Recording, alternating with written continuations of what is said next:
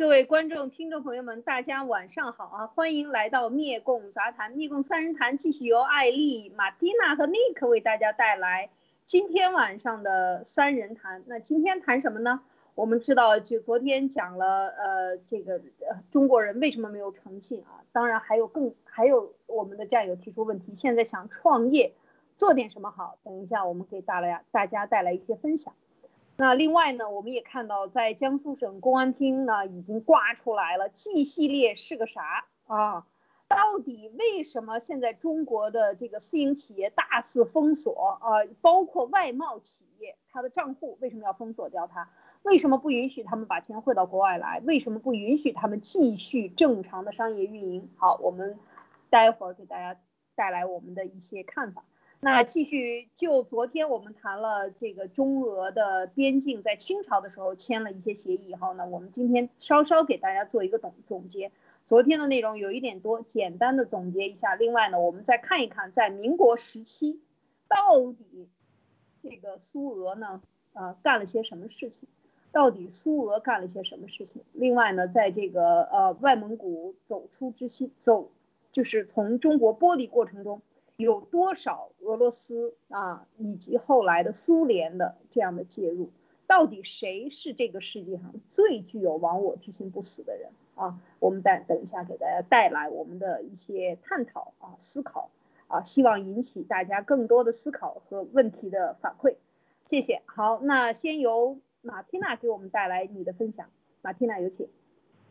好的，艾丽姐好，你好，各位战友、各位观众，大家好。嗯，我呢是一个心理学专业的研究者和学者，我在系统的学习和运用心理学做，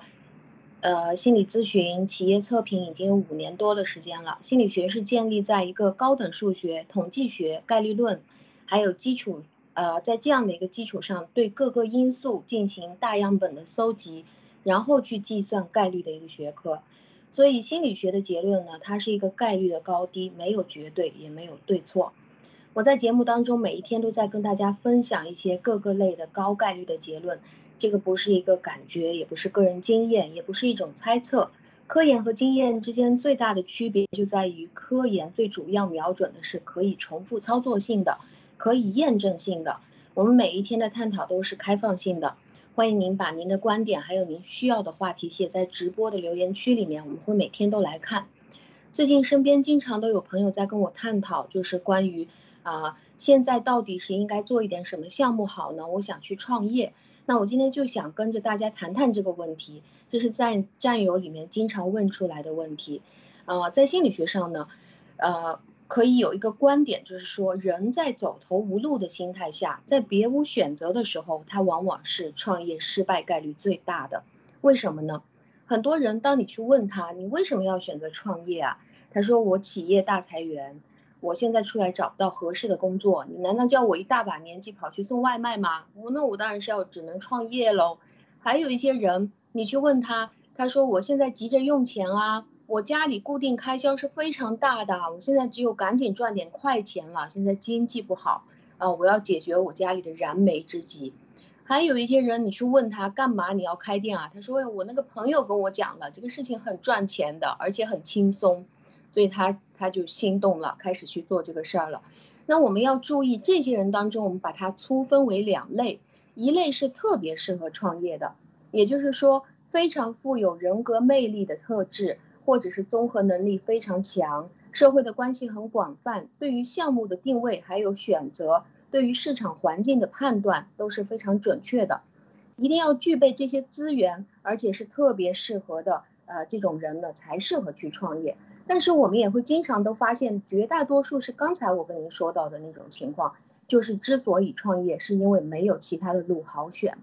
事实上，西方的统计数据已经无数次的证实了，就是当一个人走投无路，比如说因为我找不到理想的工作，或者我找不到好的出路而去创业，这样的失败率是极高极高极高的。为什么呢？这是因为创业对于一个人的综合素质要求、能力、实力。资源都是非常高的，这个比一个人去上班做职业经理人，或者甚至是一个企业的总经理都要高出来很多。啊，有人说不会吧？呃，照你这么说，我是职业的总经理，我都不一定适合创业吗？是的，呃，做职业总经理的心理压力其实是没有创业者那么大的，因为你首先投资的不是你的钱，你的产品卖不出去，市场定位错了，也是也不是你自己去赔本。但是创业者，他就需要抗挫能力，要求的就会更高一些。创业时期你投钱，那么这种压力会入侵你的决策力。压力和挫折会入侵你的情绪和判断，导致你的决策失误率还会大大上升。那有人说什么叫做决策失误率上升？我在这里给大家举例子，比如说很多初次创业的人会根据自己的需要去卖自己喜欢的产品，或者是去卖一些奇特的东西，或者是高科技，或者是高价位的东西，或者是去模仿别人好卖的东西。他们不知道应该怎么样去做一个开放性的市场调查，当然就谈不上市场定位的准确性了。这个就会导致赔本的失误率很大。很多人喜欢一个产品，最主要是因为这个产品的利润非常大。再比如说，很多缺乏经验的创业者，他会潜意识里面认为，我的团队越大，人越多，我的成功率就会越高，呃，我的企业就越看起来像一回事，所以。很多人在初次创业的时候，就会拼命的扩充自己的团队人数，朦胧当中觉得只要是很气派、很成样子，我们租个大门面，搞个大办公室，一大群人在那里热火朝天，东转西转，好像就代表我们很容易成功了。其实人力成本是任何一个企业固定开销里一笔非常巨大的成本，所以一个人的综合能力，他的。抗挫能力、行动能力、创新能力，还有看清市场的能力、解决问题的能力，他的应急能力、管理能力，都是在创业者当中必不可少、必不可少的因素。而这些因素没有一个是可有可无的。在我们中共国是一个人口非常众多的国家，我们知道有十四亿人的市场，我们的市场非常巨大，全球都对我们的市场非常感兴趣。但是当你去搜搜中共国过去五年的创业失败率，也就是在我们的呃所谓这个注册公司注册小企业注册的这个地方去搜一下它注销的这个概率，你就会发现五年注销的概率已经高于百分之九十七点三，一年的注销的失败概率已经达到百分之九十点七，这个是在二零一九年的数字。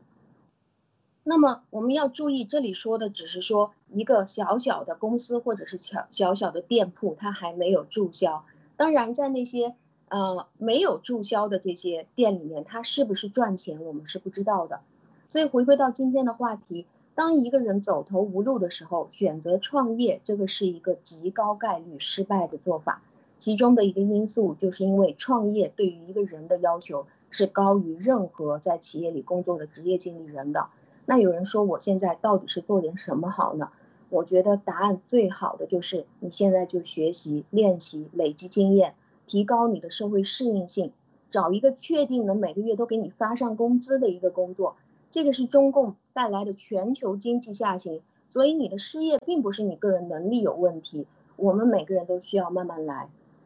没有。人没有任何人在这个市场上面发财，是因为我真的需要钱；也没有任何一个人在工作当中升职和加薪，是因为我真的急着要钱。特别是在现在这样的一个经济下行的环境当中，我们就更不要盲目的走向独自创业这条路了。那这这个就是今天我想跟大家分析的啊第一第一块的内容。嗯，有意思，就是说这个创业呢，其实。呃，就是大家一没有工作的时候就想创业，这个时候其实就是花老本儿，等于把你的老本儿拿出来再出去花。本来你已经没有挣到钱了，你再出去花，所以这个时候其实往往特别冲动的、着急的想出去花的时候，还不如坐下来静静的想一想。是你还不如你还不如现在就赶紧把你的可以投资的钱拿去啊！对不起，嗯。你还不如现在就把你可以投资的这个钱拿去，啊，拿去用在比如说孩子上学啊，或者是父母他们在医院里治疗啊，或者是其他的你的生活所需啊，你囤一点东西，买一点东西，都会比你要去砸到创业市场里面要去好，要好得多。因为创业的失败率太高了，不管在哪个国家都很高。在现在就应该更高了，到处都是倒闭的店铺。对，当这个时候最好的办法，其实我们就看一看动物世界谁活得最长，就是那个一动不动的乌龟嘛。在这个经济市场特别困难的时候，如果你还有一点家底，那你宁可是降低你的支出，不要有太多的想法。如果家里能种一点粮食，能种一点蔬菜，啊，解决你的日常生活的问题，你宁可当一个闲云野鹤啊，然后度过这个困难时期，这是一个我的一个想法。另外呢，还有就是。嗯，刚才马蒂娜说的，如果能够找一个稳定的、能够有收入的这样的一个工作，哪怕是一个很普通的工作，呃，就是一个卖票的或者是什么，都都能够给你带来一个比较稳定的收入的话，就是哪怕是很少，我觉得也是很好的。千万不要想去创业，因为你成你在你最困难的时候，你等于给自己又背上了一个更巨大的包袱，因为你要把你家底儿都拿出来。或者你把房子抵押出去，或者把房子卖了换来的钱来去投入创业，如果他一瞬间丢失了，你会呃会心里根本就无法这个承受。有很多人自杀就是因为这个原因，就是他承受不了，他把未来的预期二十年，可能你这个房子抵押贷款了二十年，然后你拿去创业一年就把它花掉了，未来二十年你用什么来还你这个房子？卖掉了，现在又卖不掉。这种困境呢，就是自己制造的，所以有很多时候不要过度的期望自己通过创业，所谓中共让你灵活就业、灵活去创业，呃，什么地摊经济，这些都是胡扯，千万不要相信这些东西。现在的这个中小企业的倒闭率，它是有定向的。其实我记得在二零一三年、一四年，我从就是北京回北京，呃，见一些朋友，工商局的。他们就是曾经讲过，说这是有目的的，要清理所有的这个呃不再不再或者很少再颁发这种呃就是个体户的这种执照，然后更多的倾向于让他们都从城市里走，要把他们撵回到农村去，这是有计划的在清退城市人口。这个也是有步骤的，所以大家千万不要过度乐观，因为他一旦要清退你的这个人口的时候，你相关的所有的配套设施和政府的政策都没有支持。你以前在这个地区，因为它缺少你，需要你来进行服务，那么你可以挣到一定的钱。作为个体户啊，我说的这种呃小店铺，呃非常小的小微企业，那么当他要清走你的时候，各种政策都不给你支持，基本上你也就活不下去。这尤其是像北京啊、北上广深这样的大城市，这是非常困难的。呃，这是我的一点想法。你你看呢？哎，谢谢艾丽姐。那个创业是这样的，我是这么看的，就是说，呃，如果是战友的话啊，如果是战友的话，我想大家也都知道啊，这个现在，呃，国际形势哈，这个然后 CCP 这样的一个状态，对吧？国内可能看不到一些新闻，他们很多人都不知道现在共产党面临的是什么啊？他们觉得还是这个这个 天朝 万国来来朝的那种啊，就是那种感觉。那么作为战友来讲的话，我相信大家都知道，最近这呃几年来都是比较特殊的。那么对于我们的战友来说，我觉得可能更多的就是你有工作的话，你就老老实实、安安静静的工作啊。我觉得呢，就这两年对于我来讲的话，其实就是一个平稳的。去度过，同时在这个过程中啊，有力出力，有时间出时间，有钱掏钱去支持爆料革命，呃，最终的最终，等这两年过去了之后，我觉得呃，相信迎接大家的将是美好的生活。那么，作为啊一般的这种啊这这样的人来说，我们我们我们宽泛的这广呃叫什么讲宽泛的来谈这个呃创业的话，我觉得嗯，首先要看他的这个出发点是什么。很多人在顺境中的时候，他不会考虑说啊啊这个出路啊，也不会考虑说啊去思辨。那么很多人在逆境的时候呢，他去想这个问题的原因，不是因为说他多么的善于思考，多么的勤于思考，多么的啊这个呃有智慧，而是因为说他碰壁了。当他碰壁的时候，想要去思辨的时候，呃很多时候就是变就变成了一种啊难免会。变成一种这种慌不择路啊，他觉得可能啊这条路走不通，那我是不是换一条路就会呃更好呢？这其实只是一个美好的想象，拼的也是概率。那么如果是这种出发点，这种啊 最初是这样的呃一个一个一个机缘去创业的话，我觉得可能会很难，可能会很难。啊，当然成功的会不会有呢？肯定会有，但是这个概率，我觉得大家还是不要去拼，尤其是在现在这个这个疫情啊，这个还在还在的时候，所以说一切求稳啊，不求不求这个呃多少多少的暴利啊什么的，一定是要求稳的。那刚才讲的是第一个出发点，那我认为呢，另外一个出发点相对来说会比较好一点的，就是说，呃，你不管是顺境逆境的时候。你永远一直都在这种非常敏锐的去看这个市场，非常敏锐的去寻找这种啊比较合适的项目。那么甚至有可能你关注某一个行业、某一个项目很多年了，你已经做了做了足够的功课。这个就是说你在完全是有准备的情况下，等等到了一个时机，你觉得这个时机对了啊，这个时机就是你不得不出手的时候了。我觉得这个时候出手的成功率要比上一种情况要高得多得多，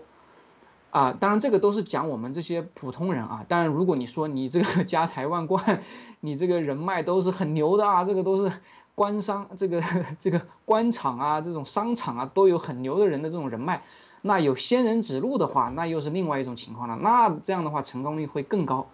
所以说，我觉得分几种情况来看吧。那至于大多数的普通人来讲的话呢？可能就是我们刚才讲的第一种情况，由于这个疫情，由于现在这个国际形势，由于全球的经济，由于现在企业的裁员，由于自己不幸遇到了 这种这种不幸，对吧？就可能面临一些啊这种当下要去解决的问题。那么在这种时候，确实就是说，啊不要再去考虑什么高不成啊低不就这样的，不要像那样。就是说，我觉得这两年真的就是求稳。你如果说呃。有家里面有农村的有地的，那回去大不了对，就像艾丽说的那样，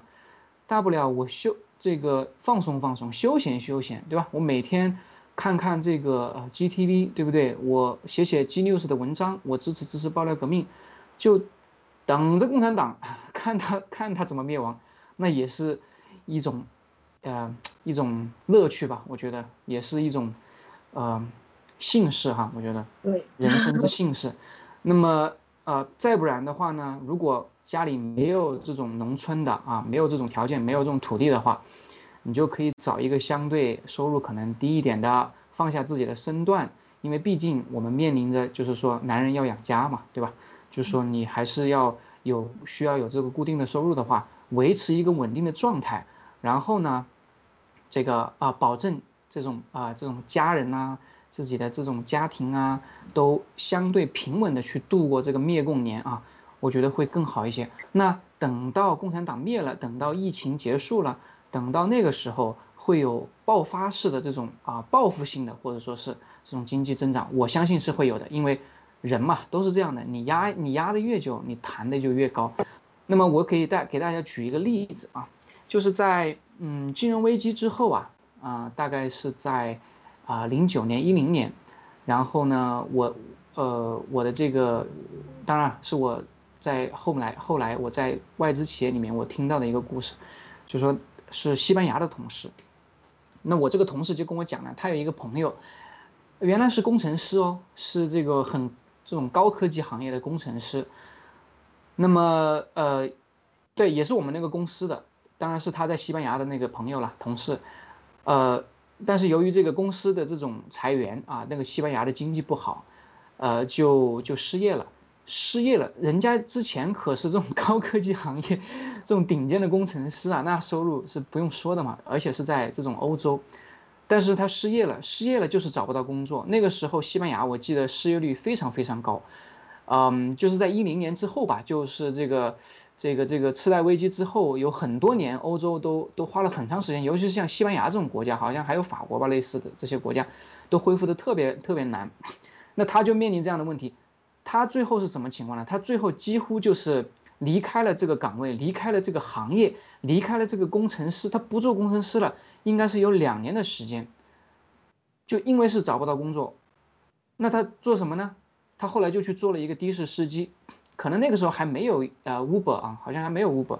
就做了一个的士司机，就干了两年，干了两年，这个可以照常生活啊，维持自己的生计没有问题。那等到这个后面有情况就是变好了，经济情况变好了之后，他可以他会再找工作，然后后来就又去了可能另外一家公司，就还是做了工程师，大概就是这样。其实这样的案例啊数不胜数，可能在国内，由于我们这个年纪的人恰好恰逢这个改革开放，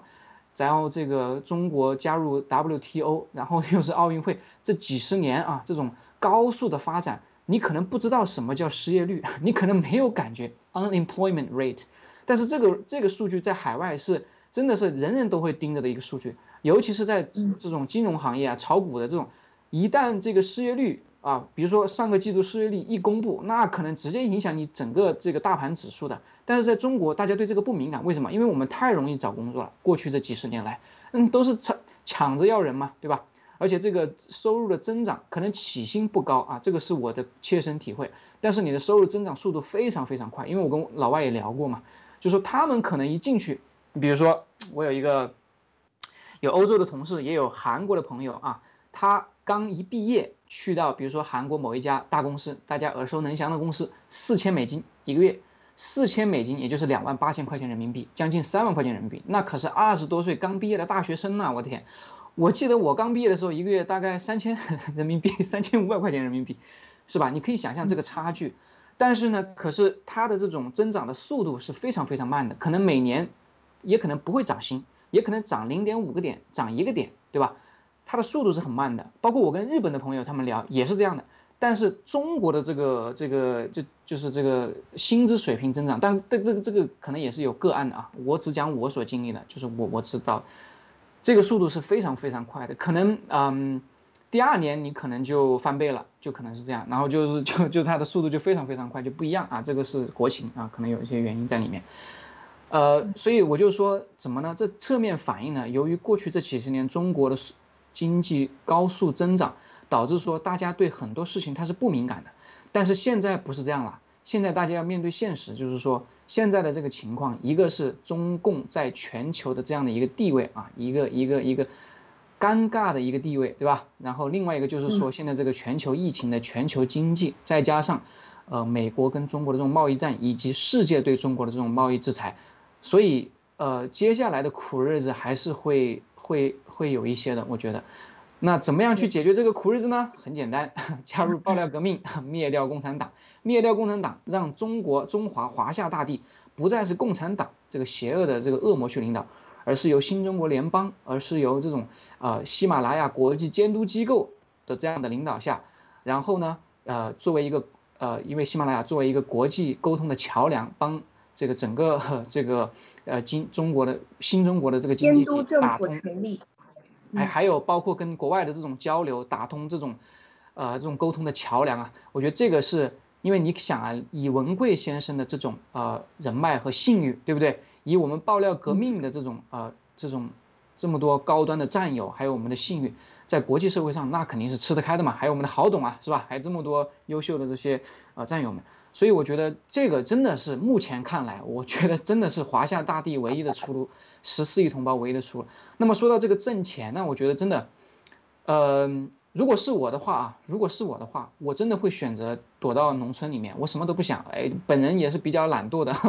就是说能不干就别干，对吧？然后这个有粮食吃啊，囤点粮食，对吧？种点什么东西，当然这个要藏好，因为到了那个时候闹饥荒的时候，一定会有人来你们家敲门，会抢你东西的，对吧？这个一定要做好预防措施。然后呢，就闲云野鹤的看看书，上上网，对不对？种种茶叶什么的之类这样的。过了这两年，当然。这个时候你花销是很少的，对吧？因为可以自给自足嘛。那这个时候你的钱，我觉得真的就是，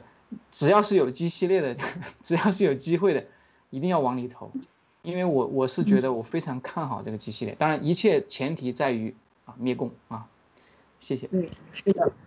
好的，嗯，非常棒的分享。就是说，呃，我也非常认同 Nick 的看法。我们不要在意现在的短暂的社会地位，呃，比如说你从一个老师，从一个教授，或者你从一个成功人士，突然之间就跌到了谷底，那你可能要去做一些比较初级的，呃，一些工作。但是其实就像七哥说的，只要这段时间我们可以健康的活下去就够了。我们现在要做的就是灭掉共产党。呃，那另外呢？昨天有人问到说，为什么我看到有些人一天到晚看干什么都那么起劲啊？我怎么上班那么累呢？所以有些人他还想辞职啊。其实，在心理学的视角上来看呢，上班的时候感到累，大多数的因素不是因为你的工作任务很重，而是因为你遇到了很负能量的人陪你一起工作。一个工作环境只要出现了负能量的人，比如说斤斤计较啊，诶拼命的在旁边抱抱怨不已啊，制造矛盾、挑拨离间，当面一套背后一套，或者是攀比收入，呃，指责性人格，或者是大牛角尖，你的工作就会很累。同样，作为一个领导，如果是现在你的企业你是可以裁员的，那么你首先要担心的不是你的企业人才不够多，而是你首先要重视清除掉你单位上这些怨声载道的人。那我再重复一遍，在心理学的视角上来看，就是说，当你的工作感觉到每天都非常累的话，其实是旁边的人不断的给你发牢骚、斤斤计较。感恩心差、攀比公平，或者是指责性人格、大牛角尖，就是你说东他说西，天天跟你标新立异的，强调小概率、呃小概率啊、极端情况这些人，这个是在企业高管心理咨询中非常呃普遍的、经常出现的一个共性问题。那我就在这里给大家回答到这儿。好的，谢谢艾丽姐。好的，我们看接下来呢，就是说今天国内出了一个新闻啊。就是呃，这个江苏省公安厅出了一个安全防范的这个叫做 G 系列是个啥？网络投资请谨慎。网络投资啊，看到吗？这就是说国内的，那就我们知道公安它都是管国内的，那么 G 系列也不在中国境内，它为什么它爆出来呢？然后它你看它这个里边写的 G News、G TV、G Fashion、G Coin。啊，就是几乎把咱们 爆料革命的这个 G 系列的全部放进去了，那么这个成了一个呃这个问题啊，就是想我想问一问，现在是不是投资 G 系列的人很多呢？在中国，我想问问 Nick，你怎么看这件事情？这是第一个。另外呢，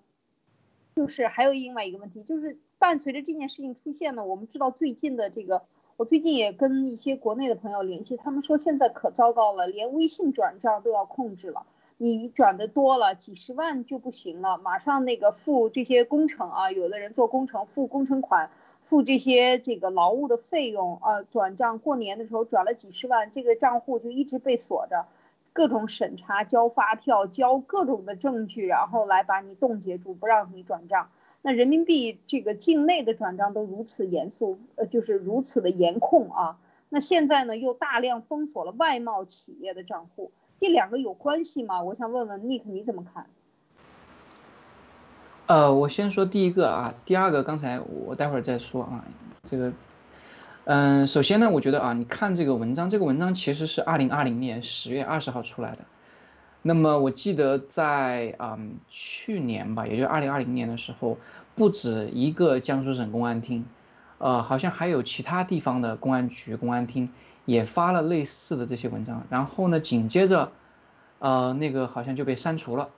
啊，好像是这样的。那么可能现在这个江苏省这个好像还在，我刚才试了一下，对它这个链接还在，浏览量大概是一千零十二次。那么其实你从这个文章能看到啊，实际上，嗯，我们把它跟另外一个真正的犯罪啊和诈骗做一个对比，就是这个传销。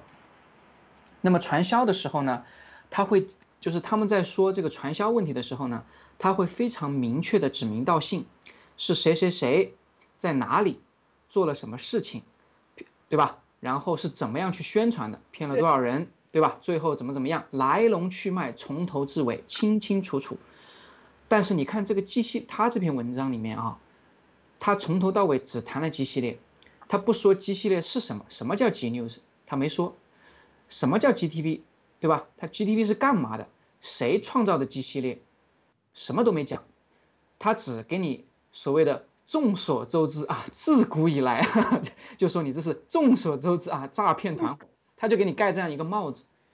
实际上，这个就是你像对于我们爆料革命的战友来说，这个就太小儿科了。这真的是你只能骗那些墙内不明真相的吃瓜群众，对吧？但对于我们来讲的话，这种他这种。嗯，只言片语的这种传递信息的方式，跟当年宣传这个，呃，香港啊，这个呃嗯反反送中法的时候的这种招数是一模一样的，一模一样的伎俩。他给你来一个片段，对吧？他给你来一个局部啊，然后告诉你这个是怎么怎么有什么问题，谁也不知道这到底是啥，去哪里搜？你百度也搜不到啊，Google 我也上不了啊啊，谁创造的呀？我找找这个人到底是不是骗子啊？对不对？这个人背景啊、历史我查一查嘛，对不对？你有种把这个郭郭先生的这个名字写出来嘛，对不对？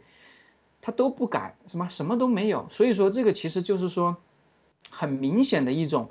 呃，他对 G 系列的这种防范。那为什么要防范呢？很简单，如果说没有影响力的话，如果说爆料革命在国内没有影响力的话，那这影响到的这一部分人一定是直接能看到墙外的这些信息的。那么通过他们再去辐射式的去传播，去影响其他的国内的群众。那么其实他这个文章能阻止的，也就是那些不能翻墙的、被翻过墙的墙内群众去影响的那些人，他只能。去阻止他们去投资机系列，为什么呢？因为他们不能直接看到郭先生，因为他们不能直接看到爆料革命，他们只能通过别人翻了墙之后告诉他们，因为信息在传递的过程中，它一定是会有丢失的。但是这些人可能不记得是谁啊，也不记得这个这个是是什么东西，但是他可能记得一个机系列啊，就这个名词。然后这一看江苏省公安厅机系列，那他他可能觉得哎机系列可能有问题，就不那个了，不投了，对吧？但是可以反过来侧面说明一个问题，就是说。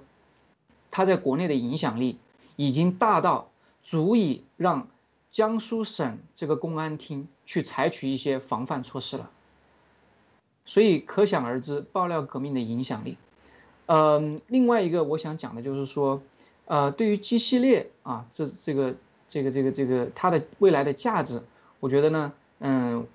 文贵先生已经讲了很多。那我个人的理解其实就是说白了，它就是未来的。国一个国家的一个生态系统的起始，一个起点，呃，然后这个里面的话讲到这些，它这里面列出来的 G News、G TV、G Fashion 还有 G Coin，我认为可能，呃，如果说最终 G Coin 积多了，它的这个金融系统成立建立之后，包括 G Bank，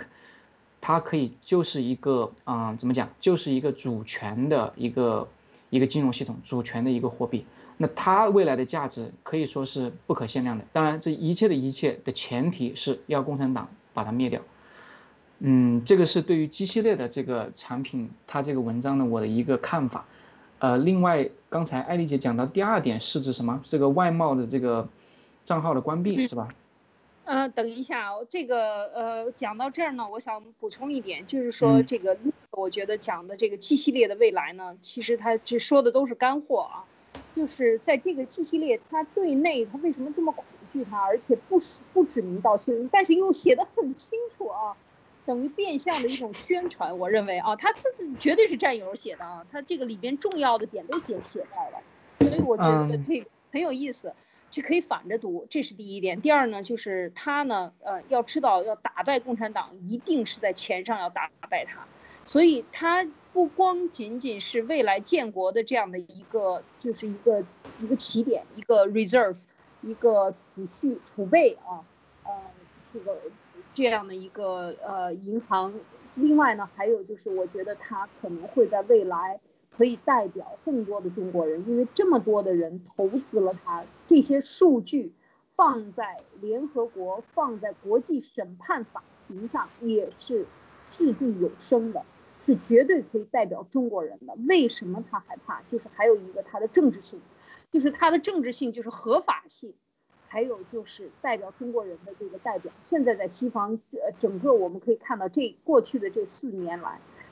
揭露共产党以及来真正维护中国人形象和把中国人和共产党分开的最大的贡献者，现在看来真的是，呃，就是爆料革命和新中国联邦。那这样的一股政治力量。他当外国人审判中共的时候，和新中国进行交接的过程中，这个第三方非常非常的重要。没有一个过程，任何事情都有一个过程，左手摸右手也得有一个转手的过程。这个东西从左手递到右手，它有一个中间的过程。任何事情都有一个过渡，尤其是这么大的一个中共的灭亡和新新中国联邦的建立，嗯，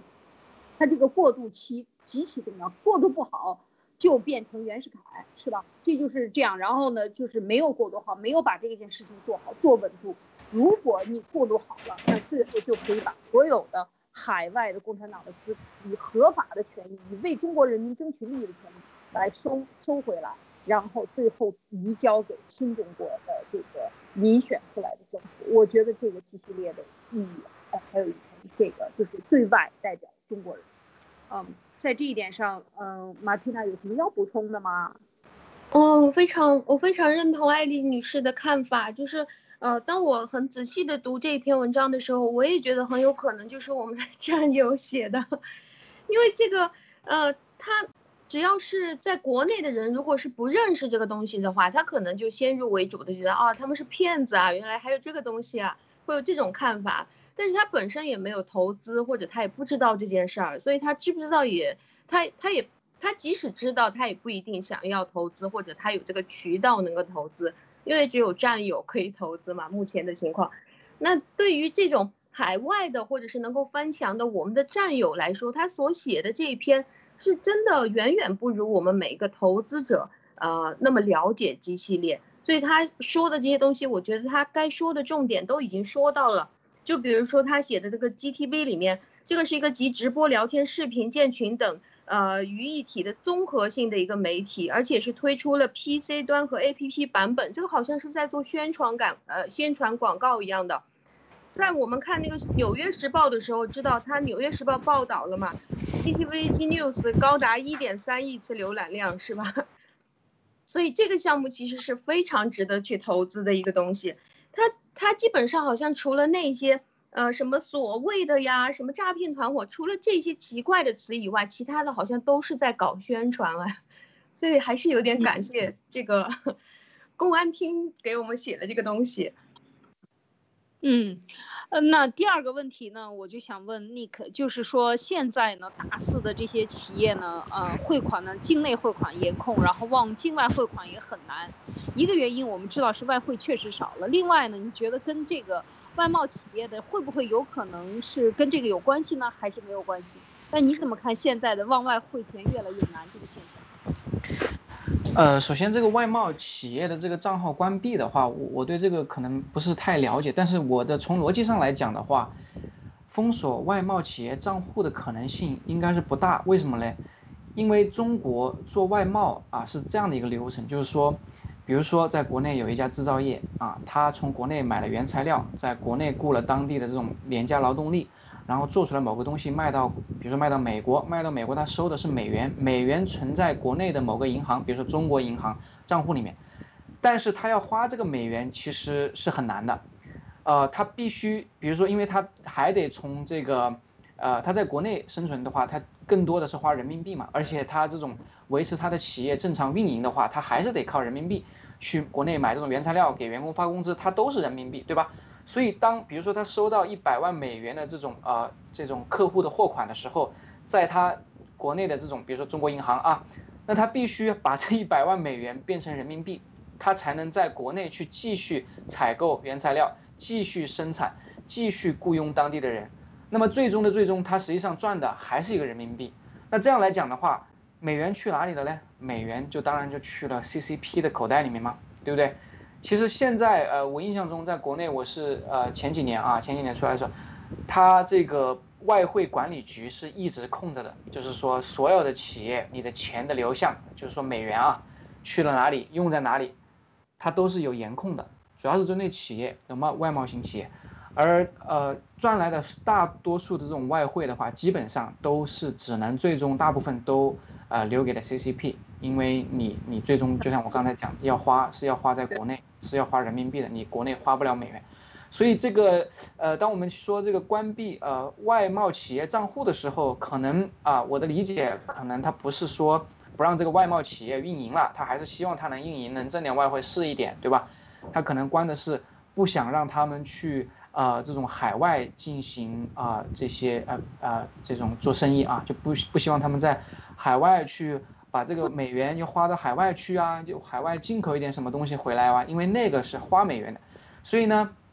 总的来讲，你把这个外贸外汇看成是一个钱袋子，它中共它只希望你往里进，往里进美元，往里扔美元，当然是不希望你往外出的，尤其是呃现在以前的话，这个这个这个钱袋子啊。它是呃有非常强的动力，不断的膨胀，不断的往里扔美元的，因为它有很强劲的外贸，有很强劲的这种呃这种呃外贸收入嘛，就比如说跟美国的这种贸易顺差嘛，对不对？它有很多很多美元，但是现在你看，不光是美国，你像欧洲、澳大利亚、新西兰，全都跟你那个啥干起来了。干起来的话，你怎么赚人家的外汇呢？没有办法赚外汇，所以你这个，呃，开源是开不了了，你只能节流。所以我觉得这个就是一个根本原因啊。这个我相信广大战友都比我懂啊，我只是这个班门弄斧一下。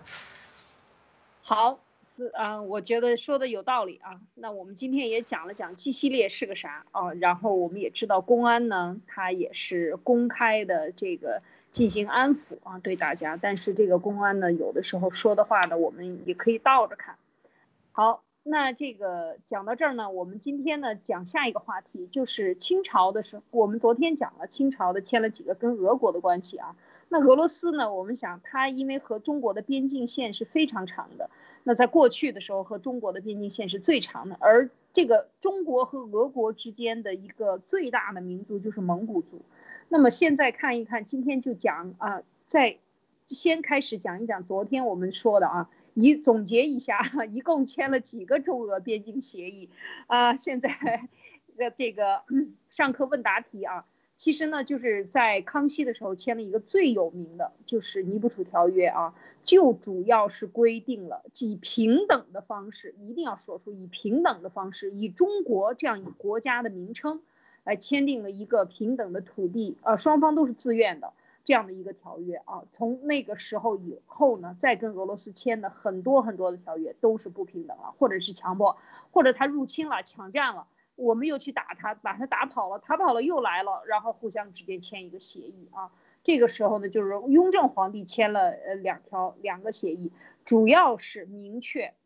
说雍正皇帝和康熙皇帝都是主要明确中国和俄罗斯的边境大面积的北方边境是什么。呃，当然非常明确的主张了，在雍正的时候还主张了是外蒙古是我们的这个主权啊。那咸丰皇帝呢，就是一八五八年，我们知道那个时候就开始各种革命了啊，各种这个呃战争了，鸦鸦片战争了。然后俄罗斯呢也是签了一个协议。咸丰皇帝的时候呢，昨天讲到了一个北京协协议和这个爱辉条约啊，就是整个东北东北部部分的这个几十万平方公里，也是因为他一直不停的进犯啊，然后呢就是来来去去来来去去的，最后就签了这个协议。很多详细的内容我们就不在这讲了。但是还有一条呢，就是西北，是我们昨天大概讲了一下，因为时间不是很多，今天稍微讲一提一下，就是这个俄罗斯当时呢，也是在西北，就是在现在的新疆和藏北，呃江南南疆这样的一个边境呢，就是他一直这样的这个入侵，然后呢，就最后就签了一个现在叫做这个叫做塔城啊界约，就是里边有好几个地方，主要是。什么乌里雅苏台呀，等等，这个大家看历史书或者历史记载里面都有记啊，就是关于这一部分的内容。那就是它其实是一个不平等的条约啊。由于它当时是俄罗斯签的，叫沙皇。那苏联成立了以后呢，呃，开始呢还跟就是在列宁的时候还打算有一部分不承认沙皇的。那后来到了斯大林呢，斯大林就二四年上台了。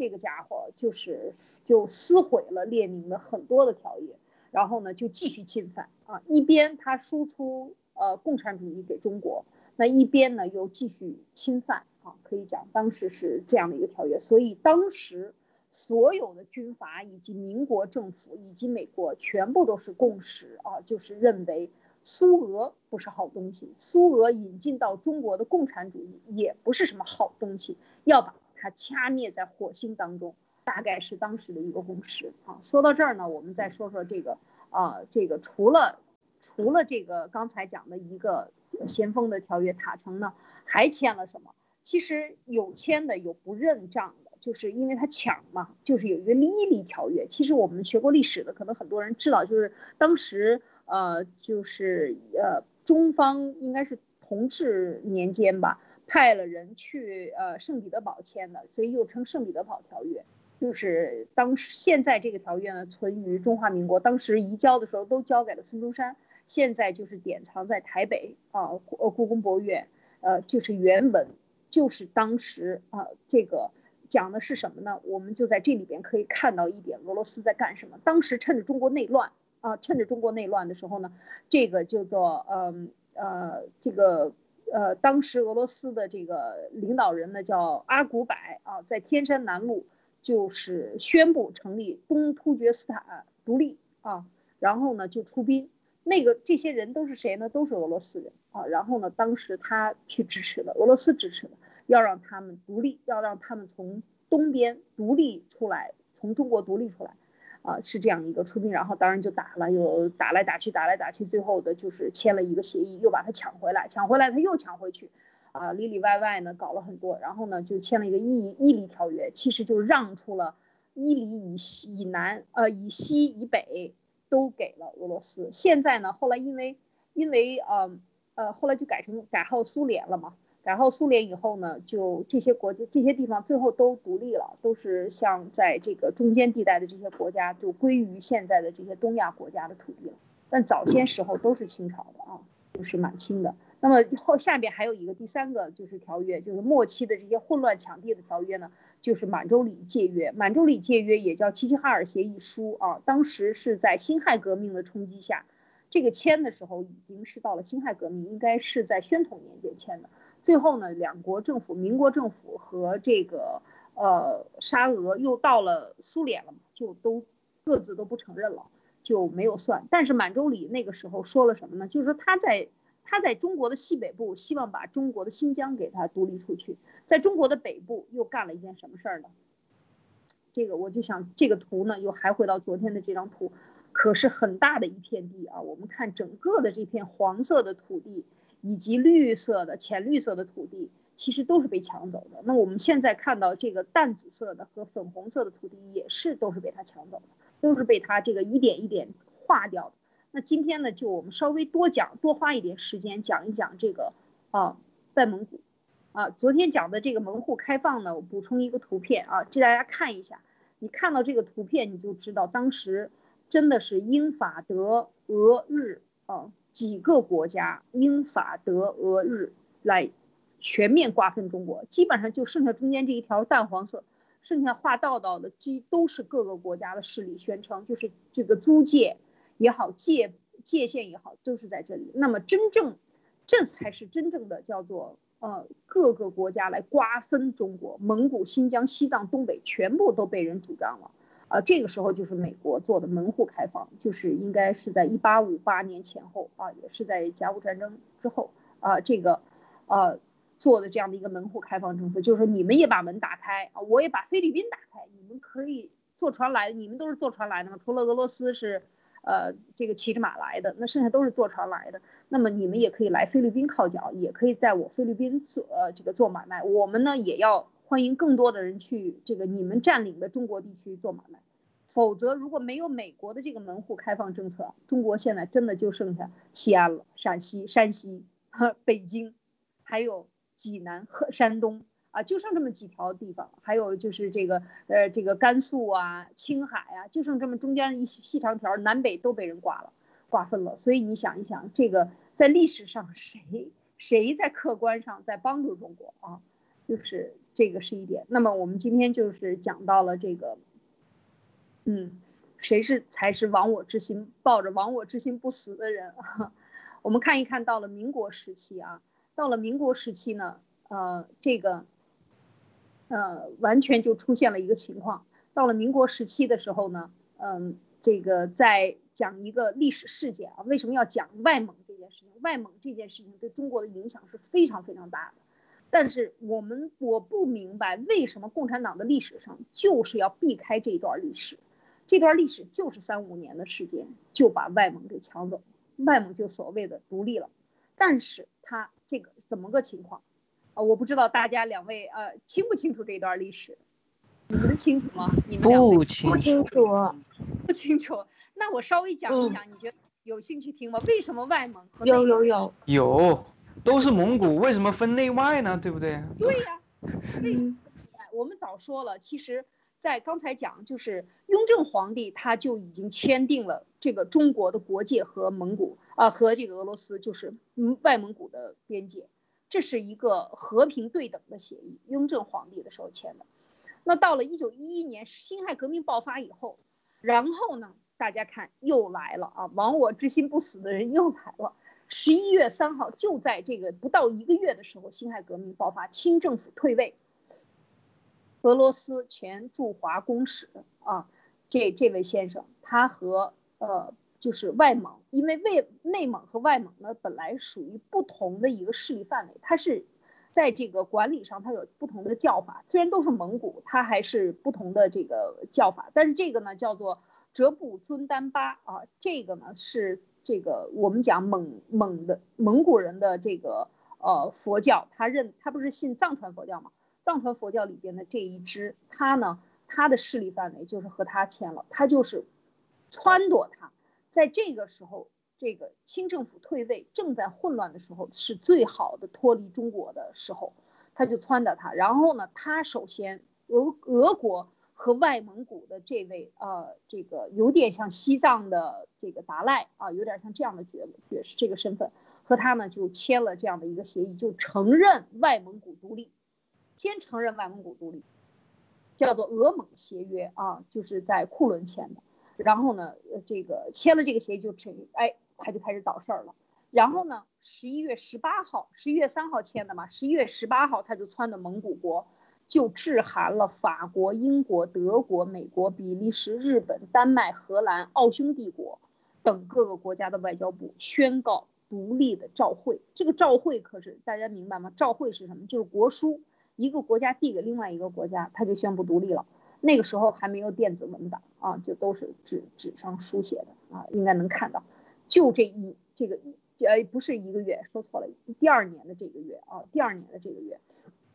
然后呢，第三年就是一九一三年的时候呢，这个时候中国他一宣布，马上这个民国就不干了。民国当时这个呃就派人，孙中山那个时候就派人去跟他谈，然后呢就是。呃，整个谈下来以后呢，就是他达成了什么一个一致条件，就主权上还归，因为那个时候孙中山忙不过来，就是说主权上还归到中国，啊，的民国中华民国，但是呢，中华民国呢不能够派派军，不能够有呃在这个外蒙驻军，那你要不能驻军，那你就很难保证你的主权了嘛，就是承认他高度自治。当时谈啊谈啊，就是几次，其实还要打起来，很厉害的这种争端。那这个时候呢，就是一三年的时候，袁世凯政府就一就该袁世凯政府了。那个时候就换取沙俄的，为了换取沙俄的援助，那个时候就是与俄国在这里边是起到非常主要的这样的一个主导作用。然后呢，就就屈从了沙俄的胁迫，然后签订了中俄蒙协约，也叫恰克图。这个比较有名，因为他在恰克图签的。那么俄罗斯呢？沙俄就开始，当时表面上承认外蒙古为，就是说中国领土的一部分，啊，但是你不能够驻军，这是最好的条约了。但是这个也是不，当然，当时条件下谈的最好，那肯定是你做了巨大的退让。为什么？因为当时是需要俄国的军队来把这些列强，所谓的这些，当时他虽然宣称了这个独立，占有了清政府，但是很多很多国家的这个谈判啊，还需要。还没有这个完全解除，所以那个时候是比较乱的啊，还要跟很多，他需要有军事力量来助这个给予这个支持，所以就跟签了这样的一个协议。这个协议呢，大家一看，俄国人也有，呃，蒙古国的这个人也有，然后呢，呃，这个当时的，呃，当时袁世凯政府的啊派过去的人呢也有，啊，就在这签了这样的一个协议。这个协议呢就封存了，这个协议呢也在民国政府的。这个手里现在在台湾啊，正本。那么下面呢，就是呃，这才是他的一个情况。那既讲到这儿，你说俄国到底对咱们有多大的这个军事帮助？呃，到底咱们是不是真的不行啊？要就是想说这个事情。其实我跟大家讲，仔细看一看，其实在一八九八年、一八九七年，俄罗斯就在修修一个叫做中东铁路。什么叫中东铁路？啊，中东铁路是。一百年前，一百一百二十年前就开始修了，就是在当时他想抢中国的这个东北三省的上面，它是一条井字形的。当时这个势力呢，整个东北三省是张作霖势力范围，那跟他争得很厉害。他这个修东北铁路呢，中东铁路说错了，中东铁中国的东部铁路啊，这个铁路现在还在，就是说等于整个东北当时是全中国可以讲是工业的重区。那向南看有武汉、武昌啊，这个汉阳制造是吧？有这样的大的这个制造区。往北边走，临着这个呃海参崴，临着这个库页岛，临着这边的码头，都在当时都在中国人手里。所以当时的这个东北是非常好的一个这个北部的呃这个区域工业区。加上他修了铁路，当时他是在这个控制修铁路，他又侵入到中国境内，所以一直在做这样的事情，沙皇俄国。当时在，然后这个之后呢，这个就在这件事情上，要知道他对这个工业的发展，铁路对工业的发展是至关重要的。你有了交通，你的所有的制造，你所有的经济的发展都是腾飞的。所以那个时候，为什么日本人在二战的时候、一战的时候，这个日本人二战的时候他要抢东北啊？这个东北太肥沃了。啊，所以现在搞成这样，完全是共产党胡干的，而且是卖国的结果。所以东北人真的要反共产党，东北人都看不明白，还在坐在床头上唠嗑。你真的看看，你之所以这个落后，或者说出现了这么大的现在这个经济问题、经济割据啊，就是什么做买卖不过这个不过这个东北嘛，不过这个什么嘉峪关还是什么山海关啊。这个完全都是后来的一个说法。其实东北它物产丰富啊，然后它本身在那个时候就是一个工业制造中心。那么这个时候就是说，这是补充这么一句话。那整整个他就把外蒙分出去了。我们还说到蒙古，那他把西边的新疆要让他搞独立，然后北边的外蒙分出去，然后再咱们讲一讲东北的这个东铁啊中东铁路到底他干了些什么，也是。这就是第四个协议，在这个整个的中华民国建立以后的这个协议呢，他就是签这个协议呢。刚才说了啊，民国的时候签了这个俄蒙协议、恰克图协议，以及他递交的这些东西。现在这个是很重要的，呃，这是第二个协议，叫做凤格协议，就是由奉系的这个张作霖和俄罗斯之间签的，就是关于啊缔结与中东铁路有关的一些协定。这个协定原来它是这个权益，俄罗斯是想抢走的，土地是我们的，你在上面强行的修修铁路，那就是咱们俩共用，那就是谈了很多这个铁路的管理管理权的问题，大概是这么一个这么一个情况。然后呢，之前到一九二四年斯大林上台之后呢，就是否认了之前的这个对华的这个宣言里边。包括呃沙皇俄国在西北部的这些占的土地啊、伊犁协议啊等等等等很多他都否认了，所以斯大林之后呢，就苏联就开始铁板一块啊，继续在土地上侵占中国，然后在思想上还要输出给中国，就是要把中国他一直认为远东地区这个中国，因为跟俄罗斯跟中跟中国之间的交界的民族就是蒙古人。他认为最大的心腹就是蒙古人，他好战，他就他一定要把蒙古人控制住，所以他就分裂你，然后让你不好管理啊，让最后这个铁路，当时签完这个协议啊，这个我们讲袁世凯签完这个恰克图协议以后，这个主权上可是归中国的，一来二去，三来四去啊，这个到了二几年，他不断的侵犯，最后呢，外蒙就基本上是由苏联接管了。啊，就是说，就是完全苏联接管，所以在这个过程中，咱咱们就说，啊，这个是为什么中共不提这件事儿？我这想了很多年，我说为什么在我们的所有的课本里，你到了一定年龄，高中以上你可以讲这段历史，为什么不讲？中共在里面做没做周这个周旋？咱们现在不得而而知，反正我没有看到这些相关的史料。但是我觉得中共在一九二一年，一九二一年进了中国以后，没卖的。干的都是出卖中国、出卖民国的事情。他既是苏联来的，他能不在里边呃寻求这种斡旋、寻求好处吗？所以我们看这个中东铁路的事情，这个也是呃，这个这里边有一段简单的介绍和图纸，大家看一看。这个铁路它是非常重要的啊。这个俄罗斯是当时这个铁路其实都是在中国的境内，是俄罗斯要抢占。然后就趁着你不注意，赶紧修。然后呢？为什么？因为大家看到吗？这个铁路修到码头上去，一定要修到码头上。而这个码头最后俄罗斯把它抢走了，最南边的这个海参崴的这个码头抢走了。为什么？就是差那一点儿，我就靠到岸了。为什么他要被抢走？大家现在看明白了。最后，当他有了码头以后，这个铁路你只是路过国，当然，在这个中间还有很大的争端啊，就是在民国初期的时候，满满洲里，大家看看满洲里也是在这个地方，整个的满洲里海参崴以及北部的整个黑龙江沿岸，全部都是被他的铁路包围的，他就是要侵占你，因为他没有远东的码头，最好的码头就是海参崴，这个就是咱们东北，而这个码头一旦抢走了，跟俄罗斯联联谊抢走了一块遏制中国，这就达到了苏联对中国的遏制。这样的一个作用，而谁出卖了中国，到现在不得而知，只是一个问号，留给大家去查一查。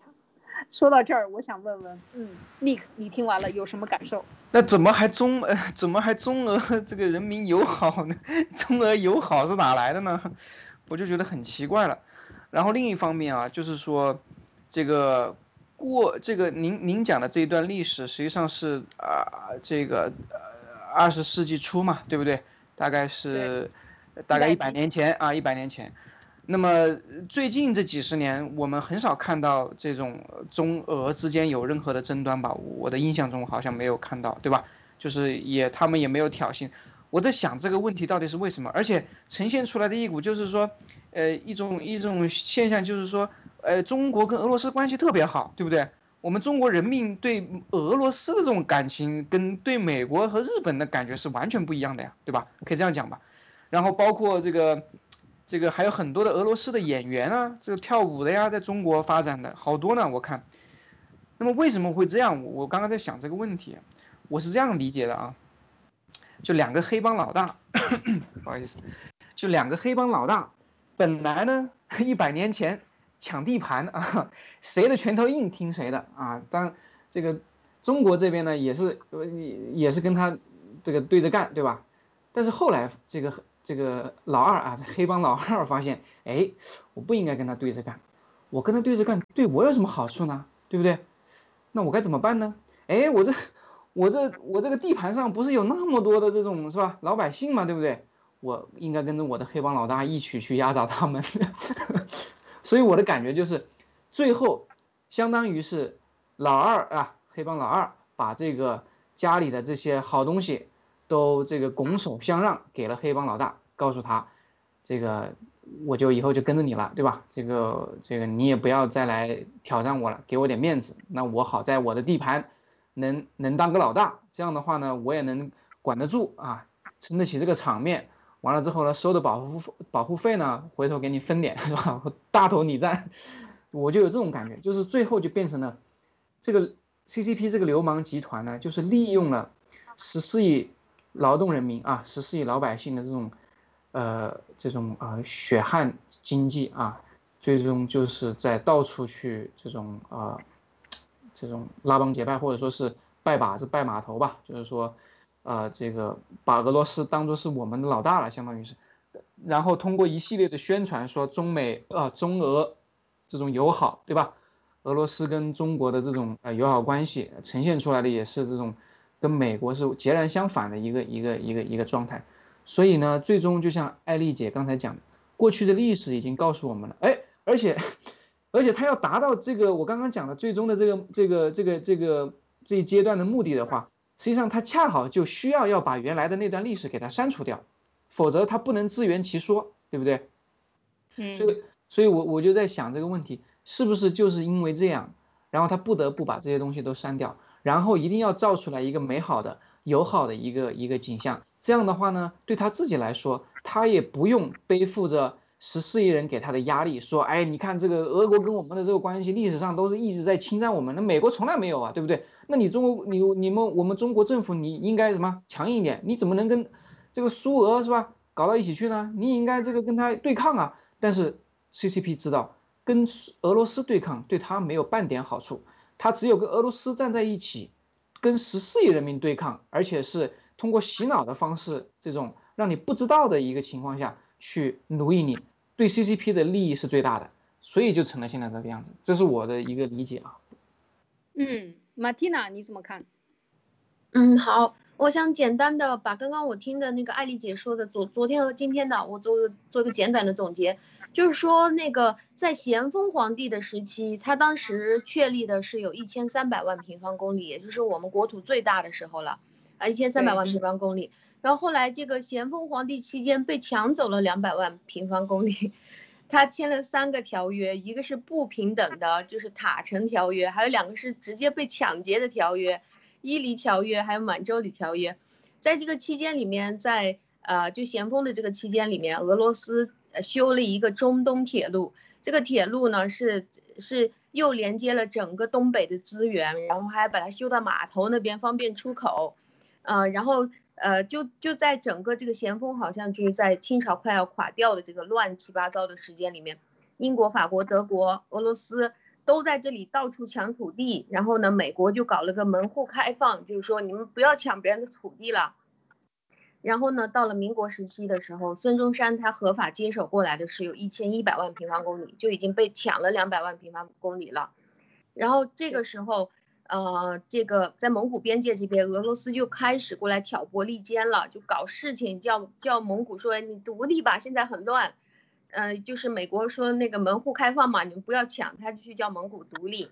然后这个呃，俄罗斯就说你要是独立的话，我就承认你独立吧，我第一个跳出来承认。然后第二年蒙古就跑出来官宣了，他说我独立，啊，然后俄罗斯也承认他了。到了第三年的时候，孙中山就说啊，这个不能这样独立。然后过去谈完了以后，就说你还是高度自治吧。然后接下来呢，这个呃，俄罗斯又过来承认了，就说啊，这个这个地方分作内蒙、外蒙吧，我承认你外蒙。他还是当时修的那个铁路，他在想着。然后结果到了最后，这个呃，整个蒙古的这些好东西，这些东北的好资源，是真的大部分都运都运过去给俄罗斯人卖掉了。他真的好坏啊！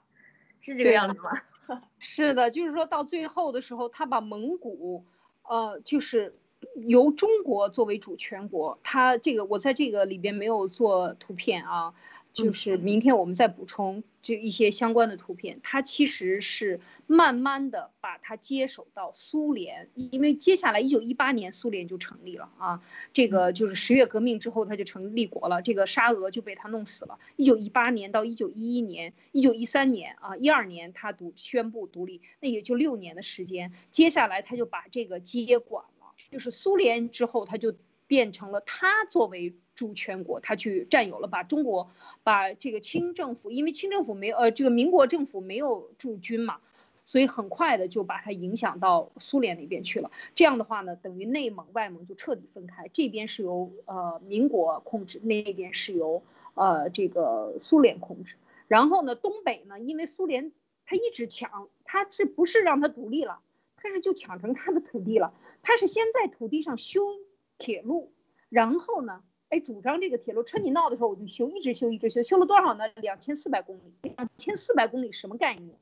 大家想一想，两千四百公里加起来一共是两千四百公里，是一个网络，是一个铁路网，是非常大的啊。所以这个时候呢，整个东北可以讲抗俄最厉害的就是，啊，我们要说就是呃这个呃张学良张少将的他爸爸张作霖，所以张作霖是一个民族英雄，真的是了不得。非常的了不起啊，缝隙，所以他要专门自己当时和俄罗斯签的协议，就是要共管。那这样的话呢，你抢了我，我打不过你，那我要跟你共管，或者我们谈好管理模式。那其实，在这种情况下，到现在这个铁路等于是过境中国，还是过境中国，因为在海参崴出出关。为什么他要必争海参崴？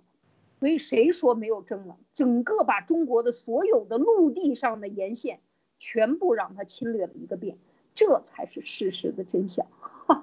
有意思吗？很好玩，是吧？所以我觉得，我觉得就尼克刚才讲的那个呢，我想补充一句，就是谁在背后是真正的是出卖？当民国或者国民党在执行的时候，联俄联共，是吧？这是当时孙中山最大的失误，联俄联共，然后呢，这个要想建设民国，但是他就是被俄和共给出卖了，因为俄和共是一家人。因为共产党就是从俄过来的，所以他一直把俄当做爹，是吧？但是只有这样，他才能够维持他的这个暴君统治啊，就像尼克刚才讲的，他可能一起榨取我们的子民，你那里的这个子民不够榨。毛泽东都说嘛，扔原子弹扔到我国境内来没问题，我们死他几个亿没问题，是吧？那把俄罗斯都是吓死了，为什么？就是我和你一起来宰我的奴隶啊，就是这样的一个情况，这才是共产党的真正的亡我之心不死，内外勾结，真实的情况。好吧，那今天的我们的灭共杂谈就谈到这里。我们今天讲了好多的内容啊，希望大家呢继续跟踪，我们明天还会讲更有趣的内容，还会继续沿着我们的话题往下讲。好，欢迎大家的收看收听，感谢大家的时间，再见，明天见，再见，再见。